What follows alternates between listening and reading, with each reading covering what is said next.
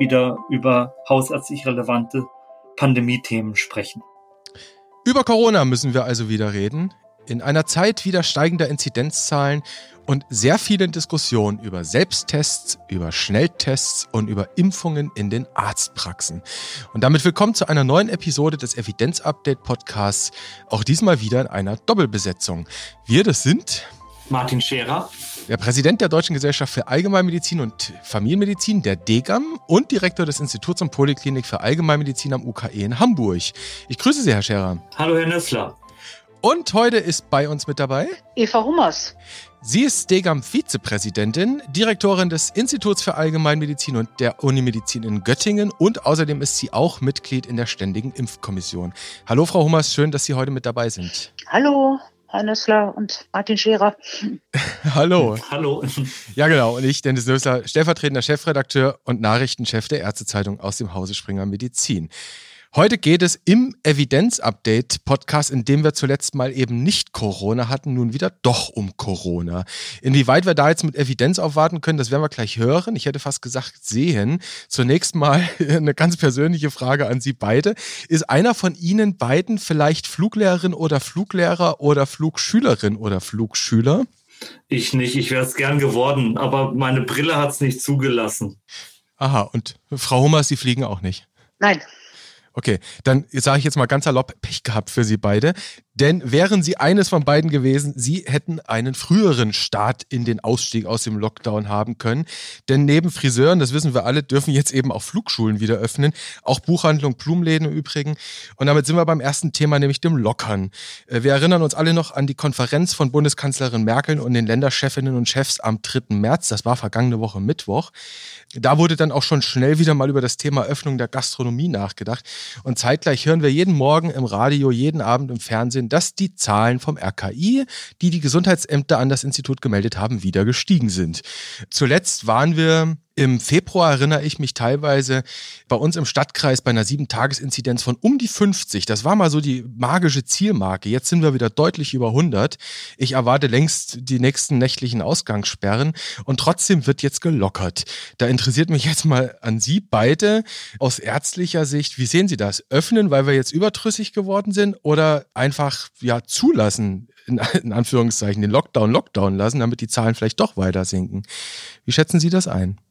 Also ich kann die Stimmen nach Öffnung gut nachvollziehen.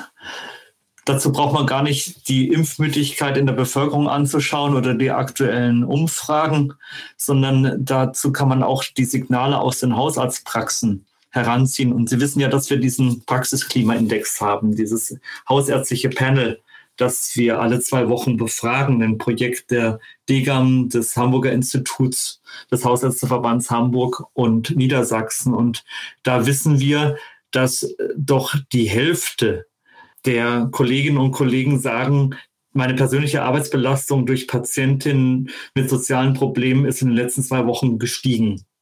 Diese sozialen Probleme sind dann oftmals einfach auch Corona bezogen. Das kann ein Arbeitsplatzthema sein, das kann ein häusliches Thema sein, Folgen von Isolation oder Lockdown. Jedenfalls merken die hausärztlichen Kollegen einfach auch die soziale Last. Und das andere, was sie merken, ist doch Anzeichen für Unterversorgung.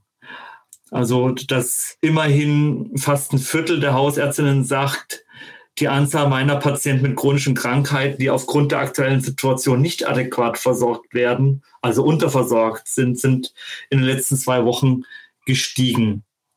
Also auf der einen Seite kann man sagen, ja, da gibt es einen gewissen Druck, Pandemiedruck, der sich dann im hausärztlichen Bereich in Form einer Belastung der Patienten darstellt. Auf der anderen Seite kann man auch sagen, ja, wir sind jetzt schon so lange in einer Lockdown-Situation und haben eigentlich jetzt einen Impfschutz für die Hochaltrigen. Viele der Hochaltrigen sind geimpft. Wir haben die Schnelltestoption. Aber, und damit will ich dann meine kurze Antwort beenden, es ist ja augenscheinlich entgegen der bisherigen Logik des politischen Handelns bei steigenden Zahlen jetzt plötzlich zu öffnen. Also in dem Moment, wo die Inzidenzen wieder leicht ansteigen, zu sagen, wir machen auf. Insofern, ich kann beide Stimmen verstehen. Die, die rufen, lockert, die, die rufen, passt mal lieber auf, die Mutante kann noch Fahrt aufnehmen und so weiter. Was immer man auch tut, man muss es gut begründen und vor allem erklären. Erklären, aber Herr Scherer, das war jetzt hübsch dichotom. Mal in der Kürze liegt die Würze, haben Sie selbst ja gerade angedeutet. Bisschen Butter bei die Fische. Ganz aus Ihrer persönlichen Sicht auch. Sie sind ja nicht nur Arzt, Hochschullehrer, Präsident der DGAM. Sie sind ja auch Mensch mit Familie, mit auch persönlichen Bedürfnissen. Auf oder zu? Wonach dürstet es Ihnen im Moment? Herr Nüssler, äh, ganz kurze Antwort. Wir müssen unterscheiden zwischen dem Genotyp und dem Phänotyp von Maßnahmen. Also welche Maßnahmen gelten auf dem Papier und was bildet sich dann im Handeln der Menschen ab? Also was wir alle nur wollen können, ist natürlich einen vorsichtigen Umgang im Rahmen der sozialen Kontakte. Mhm. Also das muss gewährleistet sein. Aber ich glaube, wir müssen bei dieser Frage unterscheiden, welche Regeln gelten auf dem Papier mhm. und wie stellt sich dann im Alltag dar. So leicht kann man das nicht beantworten. Ich kann Ihnen nur sagen, ich stehe wieder im Stau. Mhm. Die Straßen sind voll die Mobilität ist in meinem Umfeld jedenfalls wieder ziemlich hoch. Es fühlt sich jedenfalls nicht nach Lockdown an. Und was Sie jetzt gerade angesprochen haben, Stichwort Genotyp, da gucken wir dann auch mal bitte in Sachen Genotyp so ein bisschen in das, womit man denn das auf dem Papier begründen kann. Sprich, haben wir denn überhaupt genügend Evidenz? Frau Hummers, wir haben jetzt mehr als zwölf Monate Pandemieerfahrung hinter uns. Wir haben eine wahre Flut an wissenschaftlichen Abhandlungen Untersuchungen, Modellierung, allem Pipapo ich frage mich immer, wer das überhaupt noch überblicken kann. Ich kann es nicht.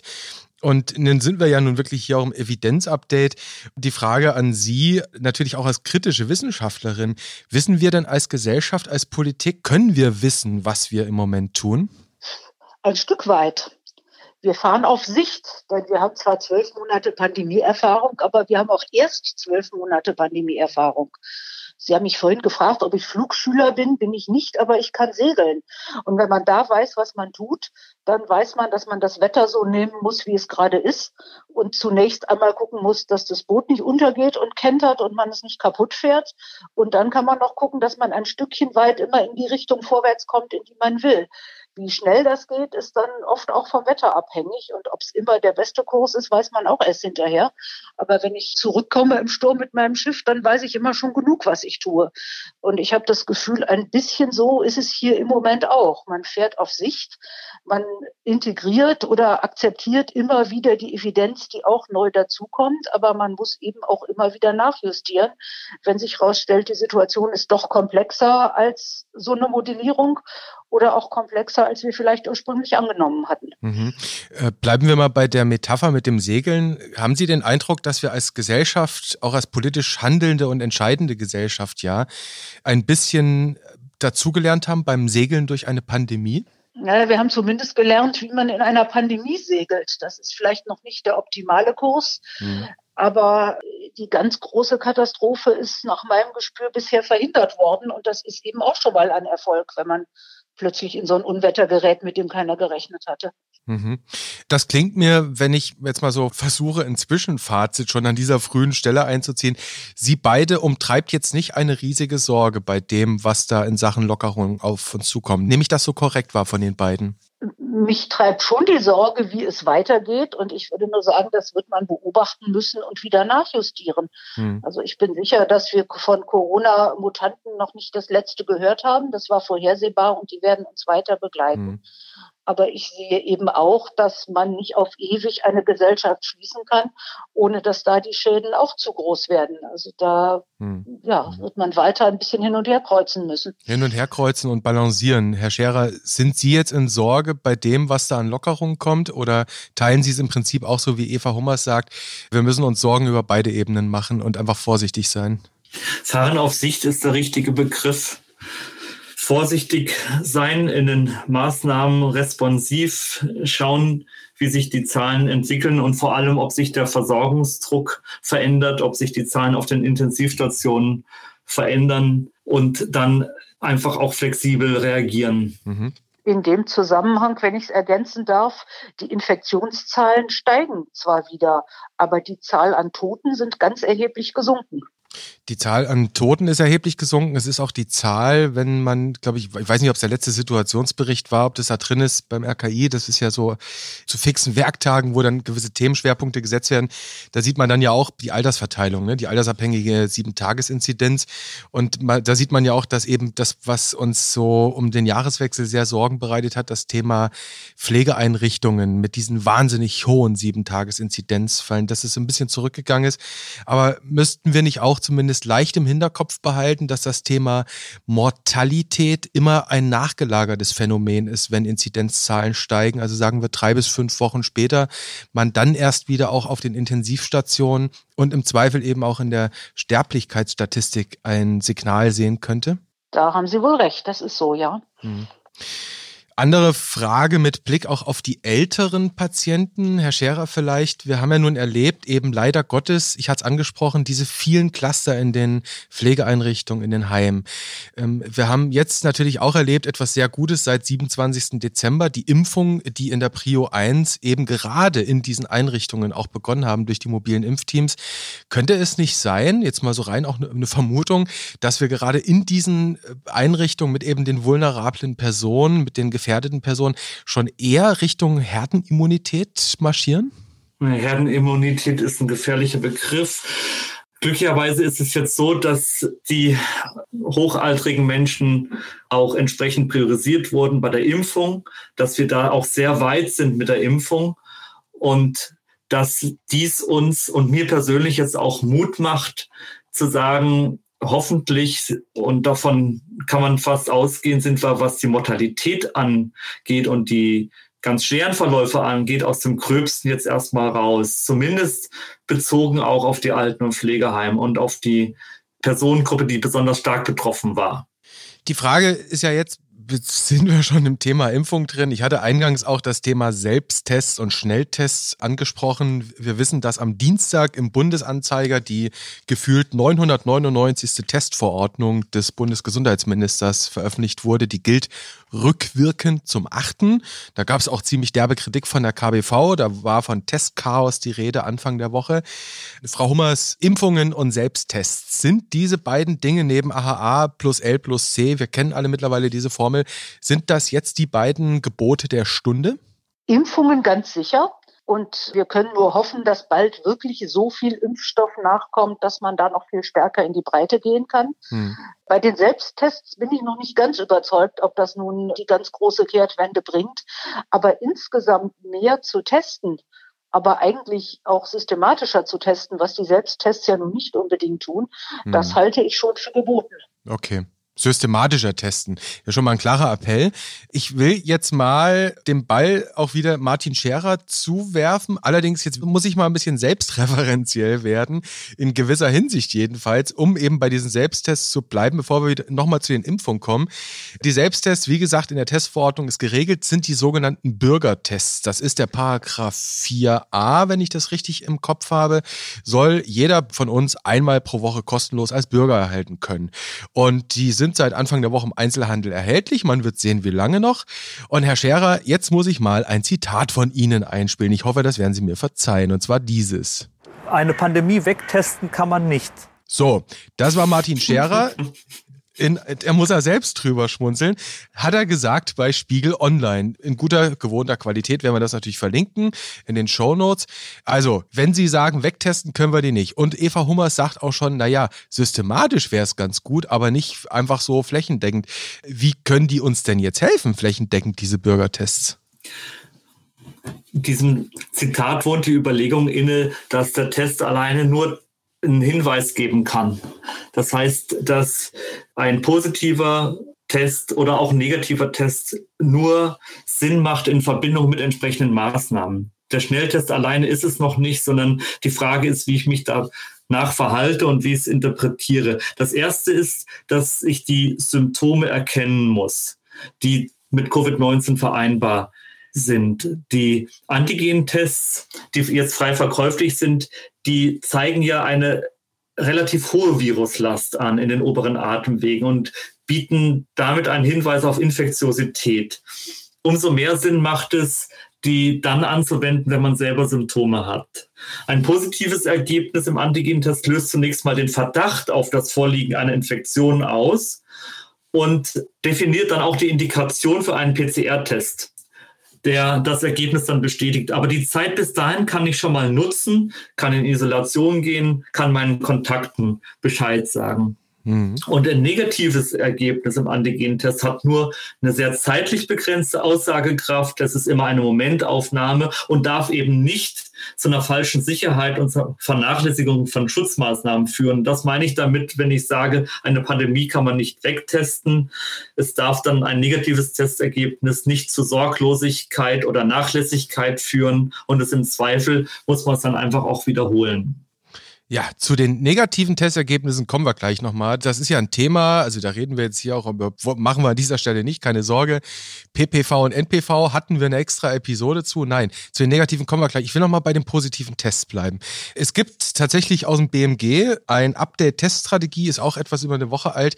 Da heißt es, bei einem positiven Testergebnis nach einem Point-of-Care-Antigen-Schnelltest oder nach einem Selbsttest sollte der Getestete über seinen Hausarzt oder die Rufnummer 116 117, kennt jeder Hörer, jede Hörerin, ärztlicher Bereitschaftsdienst, einen Termin zur PCR-Labortestung vereinbaren und sich mindestens bis deren Ergebnis vorliegt in häusliche Isolation begeben.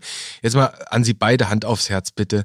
Ist das nicht eher auch eine romantische Vorstellung, dass das am Ende wirklich so laufen wird? Wenn ich mir vorstelle, ich habe jetzt zu Hause einen Nasalabstrichtest und mache den und auf einmal ist, schlägt der aus und hat den Teststreifen und sagt mir, ich wäre eher positiv, wird das jeder so vernünftig beherzigen, dass er das Gesundheitsamt anruft? Wie, was erwarten Sie? Jetzt behalten Sie mal Ihren Glauben in die Menschheit bitte. Es ist schon so, dass die Schnelltests eine erhöhte Herausforderung sind an die Eigenverantwortung. Nur dann macht das Ganze Sinn. Wenn der Schnelltest positiv ist, dann muss ich diesen Weg gehen, den wir auch schon oft besprochen haben. Dann muss ich entweder mich an eine hausärztliche Praxis wenden oder an die 116, 117 und muss die normale PCR-Testkette in Gang setzen dann macht das Sinn. Das muss funktionieren. Und ich nehme einfach mal an, dass jemand, der sich den Test kauft, die Packungsbeilage sorgfältig durchliest, dass der oder diejenige dann auch den Antrieb hat, daraus die richtigen Schlüsse zu ziehen. Ich würde auch davon ausgehen, dass der ganz überwiegende Teil der Menschen, die sich so einen Test überhaupt kaufen oder holen, im Moment muss man sie ja wohl kaufen, mhm. äh, die auch vernünftig anwenden wollen. Denn diejenigen, die trotz eines positiven Testergebnisses dann ja, losmarschieren und sich mit anderen treffen, warum sollten die sich vorher testen? Also das ist, denke schon, dass der, der weit überwiegende Teil der Menschen das vernünftig tun wird und dann damit eben auch einen Beitrag leisten wird. Mhm. Also die Hoffnung überwiegt bei Ihnen beiden, dass Leute, die eh zu so einem Test greifen, gute Absichten haben und oder damit am Ende auch vernünftig umgehen. Was wir aber vielleicht auch noch berücksichtigen sollten, wir wissen ja auch vom Sommer, da war das Thema der Reiserückkehrer ein ganz großes beim Testen. Und über den Sommer haben wir die Testkapazitäten nochmal drastisch hochgefahren in den Laboren und haben nochmal deutlich mehr getestet. Und da haben wir ja gesehen, wie wirklich die Zahl der Positiv-Testergebnisse gestiegen ist dann, auch Richtung Herbst. Und müssten wir nicht eigentlich davon ausgehen, dass wenn wir jetzt wieder in so ein flächendeckendes Testen hineingehen, dass dann die Inzidenzzahlen steigen? In Österreich sehen wir das ja. Österreich hat ein Testregime, wo ein Land mit neun Millionen Einwohnern jede Woche drei Millionen Tests macht bei Schülern, Lehrern und Leuten, die zum Friseur wollen. Ist das nicht eher erwartbar, dass die Inzidenzzahlen jetzt nochmal steigen werden, dadurch bedingt? Was glauben Sie? Ja, zumindest kann die Zahl der gemeldeten Fälle steigen. Das Infektionsgeschehen, die Infektionszahlen werden nicht steigen. Aber nachdem wir eben die realen Infektionszahlen nie kennen aufgrund der Dunkelziffer, besteht schon die Möglichkeit, dass dieses Dunkelfeld jetzt etwas ausgeleuchtet wird, wenn viele Menschen sich Schnelltests kaufen. Diese Möglichkeit besteht. Okay. Also es wird ein bisschen mehr Licht ins Dunkel gebracht. Äh, Frau Hummers, jetzt will ich mit Ihnen aber nochmal ganz kurz das Thema negative Testergebnisse von eben diesen Selbsttests und Schnelltests ansprechen. Martin Scherer hat es schon angesprochen. Jetzt wissen wir alle, vom RKI gibt's auch vom Paul-Ehrlich-Institut gibt's ganz, ganz klare Aussagen dazu mit Blick auf diese Schnelltests. Ein negatives Testergebnis schließt eine Infektion nicht aus. Das ist der Spruch, der überall da drin steht.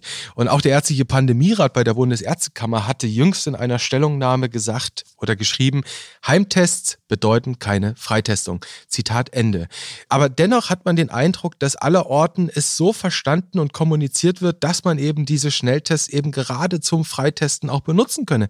Ich zitiere nochmal aus dem Beschluss von Bundeskanzlerin Merkel und den MinisterpräsidentInnen, wo es in diesem Lockerungsplan drin steht, dass im sogenannten vierten Öffnungsschritt Außengastronomie, Theater oder Konzertbesuche, Sport- und Innenbereich nach tagesaktuellen Covid-19 Selbsttests genau das eben möglich sein soll. Da widerspricht doch hier, ich sag mal salopp, die Politik so ein bisschen der wissenschaftlichen Leitplanke. Ist das nicht ein Luftschloss oder täuschen wir uns da nicht selbst? Nicht unbedingt. Man muss halt genau hinhören und genau das dann auch beachten. Martin Scherer hatte ja vorhin schon gesagt, die Selbsttests zeigen mit einer recht ordentlichen Sicherheit an, ob jemand gerade eine hohe Viruslast hat, also hochinfektiös ist. Was sie nicht anzeigen, ist, dass sich jemand angesteckt hat und die Krankheit sozusagen gerade ausbrütet. Das heißt, ein Schnelltest kann durchaus ein Stück weit zum Freitesten taugen, aber eben nur für eine sehr kurze Zeit. Und ich kann nicht mit dem Schnelltest von heute morgen noch irgendwas machen. Wie das dann praktisch umgesetzt werden soll, ja, wenn man damit ins Restaurant geht und sich ja einen Selbsttest auch nur selber zertifizieren kann und dann sagen kann, okay, ich habe den heute Morgen gemacht und ich bin jetzt heute Mittag da oder ich habe den heute Morgen gemacht und ich bin jetzt abends um zehn da. Wenn das schon wieder deutlich weniger aussagekräftig ist, da wird man noch gucken müssen, wie damit umgegangen wird. Aber für ein paar Stunden bietet so ein ordentlich durchgeführter Selbsttest durchaus mehr Sicherheit als ungetestet dazu erscheinen. Dann vielleicht nochmal so ganz knapp, so aller Take-Home-Message, ein bisschen Tacheles, auch für Ihre hausärztlichen Kolleginnen und Kollegen, die ja sehr wohl am Ende auch die Leute in ihren Praxen sehen werden, die nach solchen Schnelltests fragen. Wo sollte man sie denn idealerweise überhaupt einsetzen, diese Selbst-Schnelltests? Wann ist es sinnvoll? Also sinnvoll ist es tatsächlich bei symptomatischen Patienten, weil die eine hohe Wahrscheinlichkeit für eine hohe Viruslast haben im Falle, dass es sich um Covid-19 handelt. Und da können die Schnelltests auch bei der differentialdiagnostischen Klärung helfen, weil ich Covid-19 ja nicht anhand der Klinik von anderen viralen Erkrankungen unterscheiden kann. Und was den negativen Test bei asymptomatischen Patienten anbelangt, das hat Eva Hummers eigentlich genauso gesagt, wie ich es auch sagen würde. Das mhm. bietet allenfalls eine Sicherheit für wenige Stunden. Dann muss ich jetzt hier nochmal in Sachen Corona-Test V ein Abrechnungs-Practice-Pointer einschieben, wenn Sie mir das gestatten. Asymptomatische Bürgertests, das sind diese 15 Euro Tests, sind nach dieser Verordnung Paragraph 4a nur erlaubt bei eben asymptomatischen. Wenn es symptomatische Patienten sind, muss das natürlich anders abgerechnet werden. Dann sind wir im EBM. Aber ich denke, das haben Ihre Kollegen eher auf dem Schirm. Ich dachte, ich erinnere noch mal dran. Ich hoffe, das nehmen Sie mir nicht übel, Herr Scherer. Nein. Gut, also dann würde ich mal sagen, machen wir kurz hier einen kleinen Cut in Sachen Selbsttests und jetzt kommen wir mal zum Thema Impfen. Und machen wir mal so ein bisschen das Thema Hitliste. Ich spoiler das jetzt mal so ein bisschen. Deutschland liegt im Moment auf Platz, irgendeinem Platz hinter 40 im weltweiten Ranking der Länder, von denen wir Daten vorliegen haben.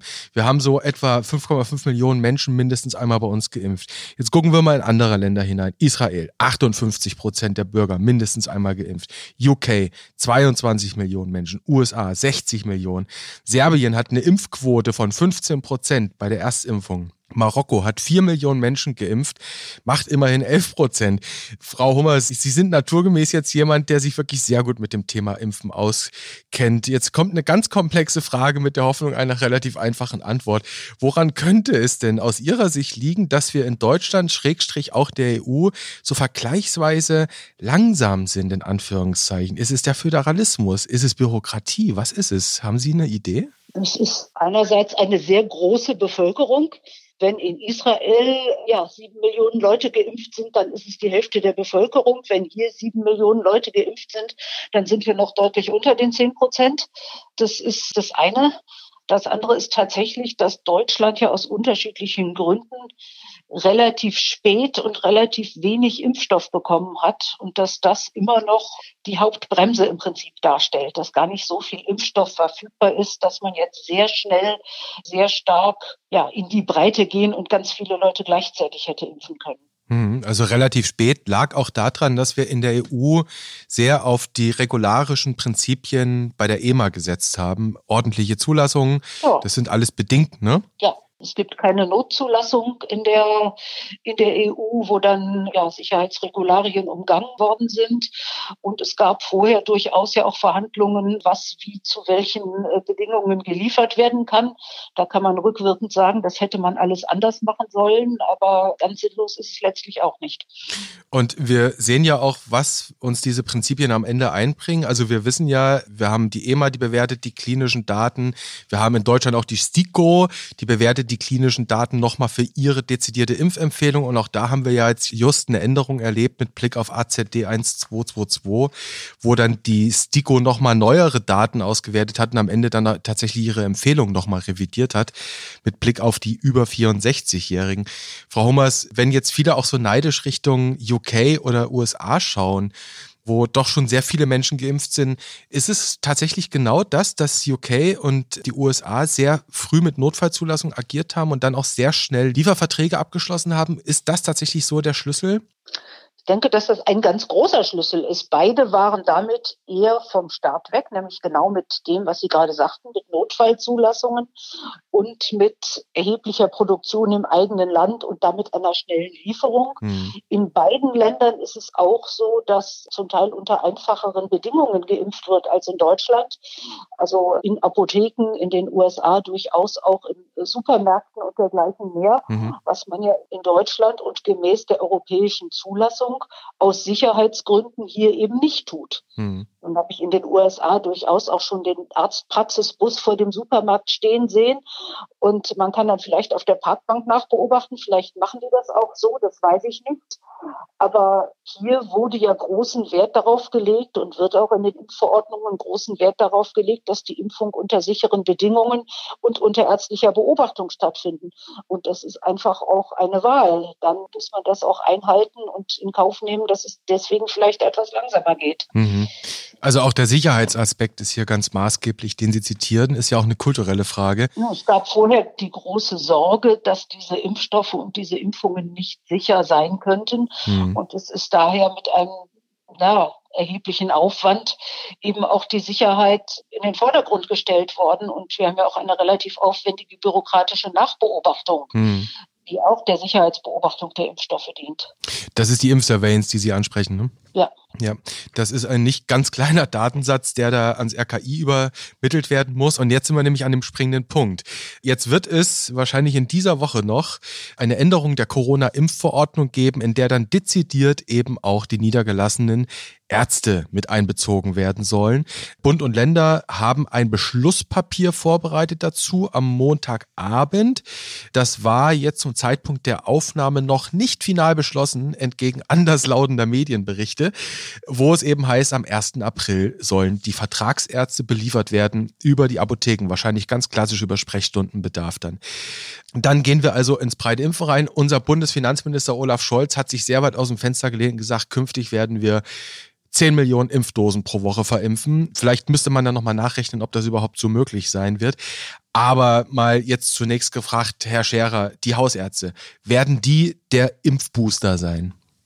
Ähm, lassen Sie sich einmal rechnen. Wir haben 55.000 Hausärzte in Deutschland. Wenn nur jede 20 Impfungen am Tag macht, sind das pro Tag 1,1 Millionen Impfungen.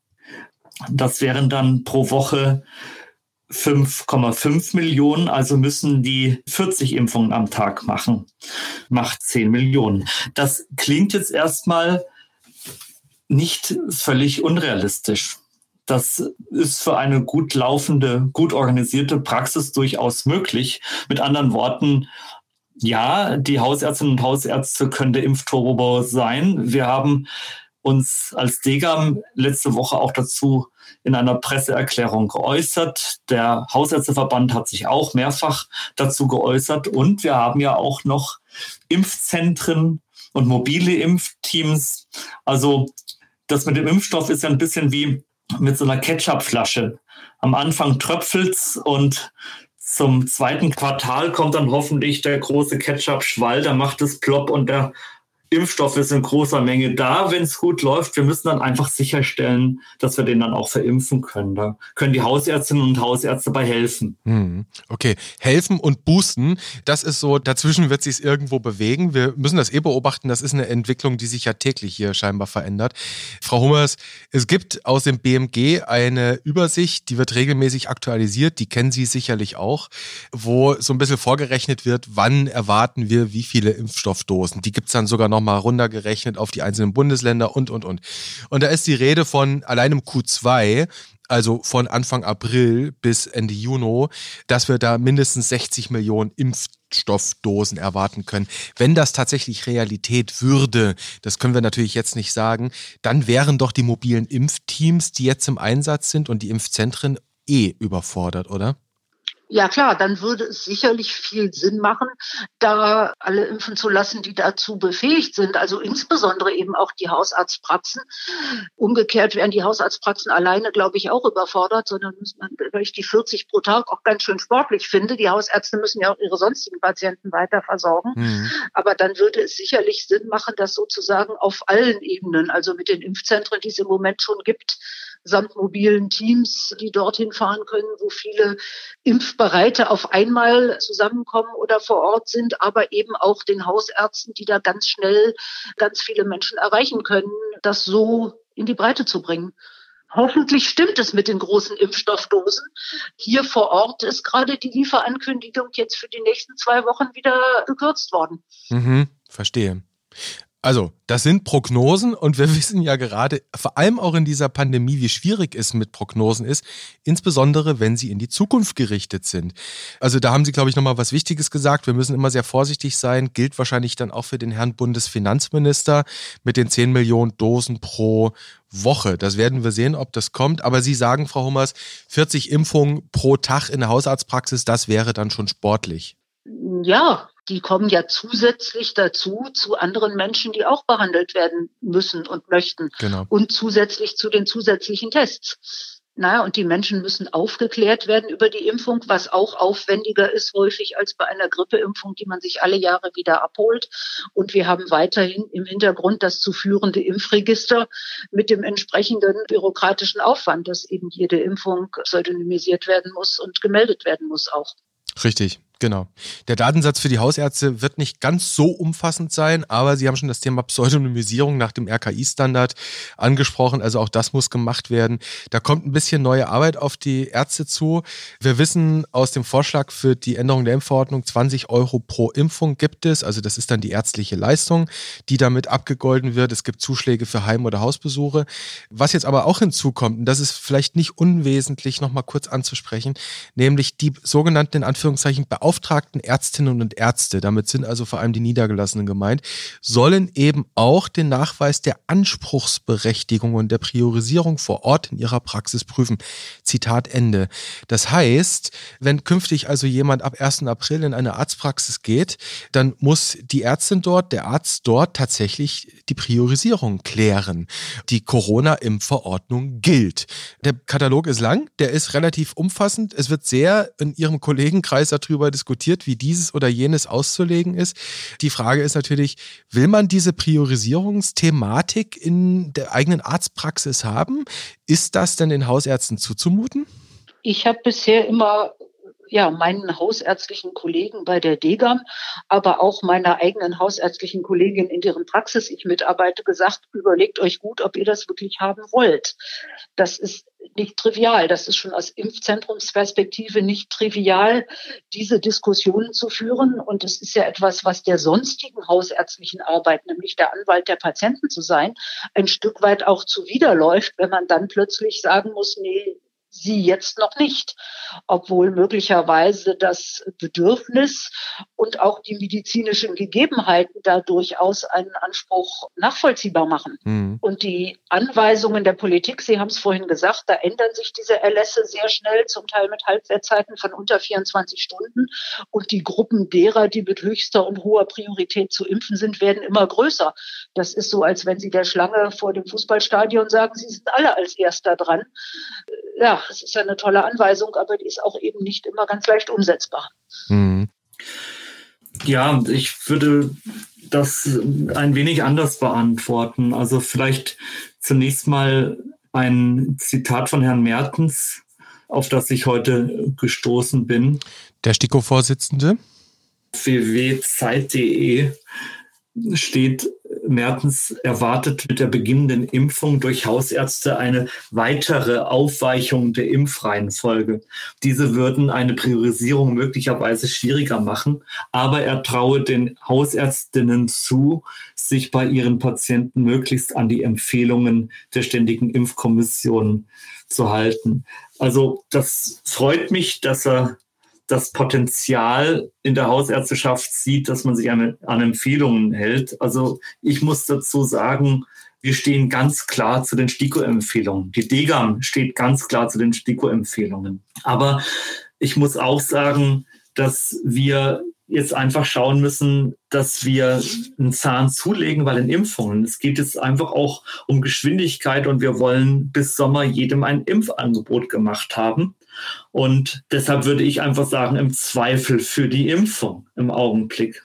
In der Hoffnung, dass auch genug Impfstoff dann im zweiten Quartal da sein wird. Es ist ja, diese ganze Priorisierungsüberlegung kommt ja aus der Annahme und der Tatsache, begrenzter Impfstoffmengen. In dem Moment, wo wir ausreichend Impfstoff haben, können wir dann auch etwas großzügiger sein. Und bis dahin gelten die STIKO-Empfehlungen. Und die Hausärztinnen und Hausärzte müssen ihr Leben lang Tag aus, Tag ein mit STIKO-Empfehlungen umgehen und müssen dann schauen, dass es für den Einzelfall passt. Also ich wäre da nicht so pessimistisch und würde eher sagen, das ist das täglich Brot einer Hausarztpraxis. Ich glaube ja, Herr Scherer, ich will jetzt gar nicht für Frau Hummers reden, aber ich glaube, Frau Hummers würde Ihnen jetzt antworten, STIKO-Empfehlungen gelten immer, aber wahrscheinlich wird die STIKO sie ändern. Nee, die STIKO ändert gar nicht. Die STIKO macht Empfehlungen und das sind wie gesagt Empfehlungen. Ja. Was wir im Moment ja zusätzlich haben, sind einfach Erlasse und die haben einen gewissen Gesetzescharakter mhm. und die weichen von den STIKO-Empfehlungen durchaus ab. In aller Regel in der Form, dass einfach zusätzliche Menschengruppen weiter hoch in die Priorisierungsreihenfolge gedrückt werden. Aber ja, was ich eigentlich sagen wollte oder noch viel wichtiger finde, die Frage der verfügbaren Impfstoffmengen ist das entscheidende Kriterium. Hm. In dem Moment, wo genug da ist oder annähernd genug da ist, soll selbstverständlich und gerne jeder die Impfung bekommen, der sich in der Praxis irgendwie blicken lässt. Genau. Das würde äh, den, der Kontrolle der Pandemie und der Gesundheit der einzelnen Personen im höchsten Maße zuträglich sein. Hm. Aber die ganze Priorisiererei ist auf STIKO-Seite und auch auf Politikseite ja aus einer Mangelsituation entstanden, die wir sonst in dieser Form in Deutschland gar nicht kennen, auch in Arztpraxen gar nicht kennen. Und deshalb hoffe ich, dass diese Situation nicht mehr allzu lange andauern wird. Ja, das hoffen wir alle, ich auch. Hm. Aber im Moment sehe ich das noch nicht wirklich. Und so lange werden eben tatsächlich Hausarztpraxen diese Priorisierungsdebatten eben letztlich auch führen müssen. Mhm. Und das ist tatsächlich nicht immer unbedingt einfach. Aber diese umfangreiche Corona-Impfverordnung mit diesen wahnsinnig langen Listen in Paragraph 2, 3, 4 und 5, das ist schon ein Stück weit German Gründlichkeit. Ne? Das, naja, das, das, sucht man in. Ja. Möglicherweise haben wir es bei der Diskussion um die Impfreihenfolge und das uns wirklich sehr stark innewohnende Bedürfnis, soziale Gerechtigkeit herzustellen, da auch eine kulturelle Besonderheit in Deutschland. Mich würde interessieren, ob diese Diskussionen in anderen Ländern auch so geführt werden. Das kann ich im Augenblick Ihnen nicht sagen, aber der Blick ins Ausland wäre interessant. Also in Österreich, wo wir doch relativ gute Kontakte hin haben, erlebe ich das so in dieser Form nicht. Vielleicht kann Frau Hummers an anderer Stelle mal aus dem Nähkästchen plaudern, wie das die Frau Wiedermann-Schmidt erzählt aus Wien, die ja auch in der STIKO Mitglied ist.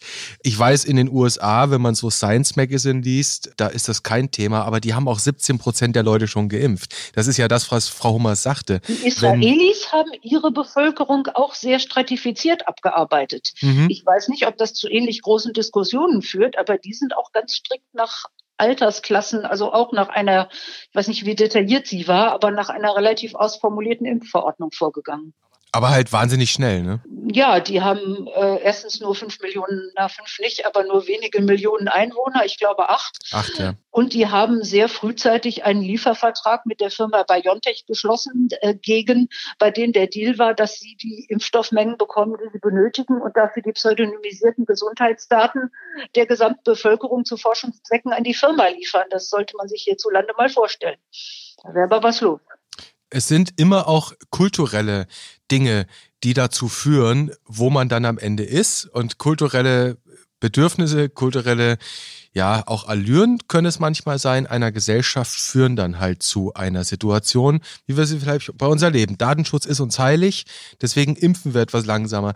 Jedenfalls, was ich glaube, von Ihnen beiden jetzt so zum Ende hin auch als Conclusio mitgenommen zu haben, ist, ähm, wir werden an dieser Priorisierungsfrage so lange nicht vorbeikommen, wie wir dieses Knappheitsphänomen erleben. Und es ist im Moment jedenfalls völlig offen, wie lang das der Fall sein wird.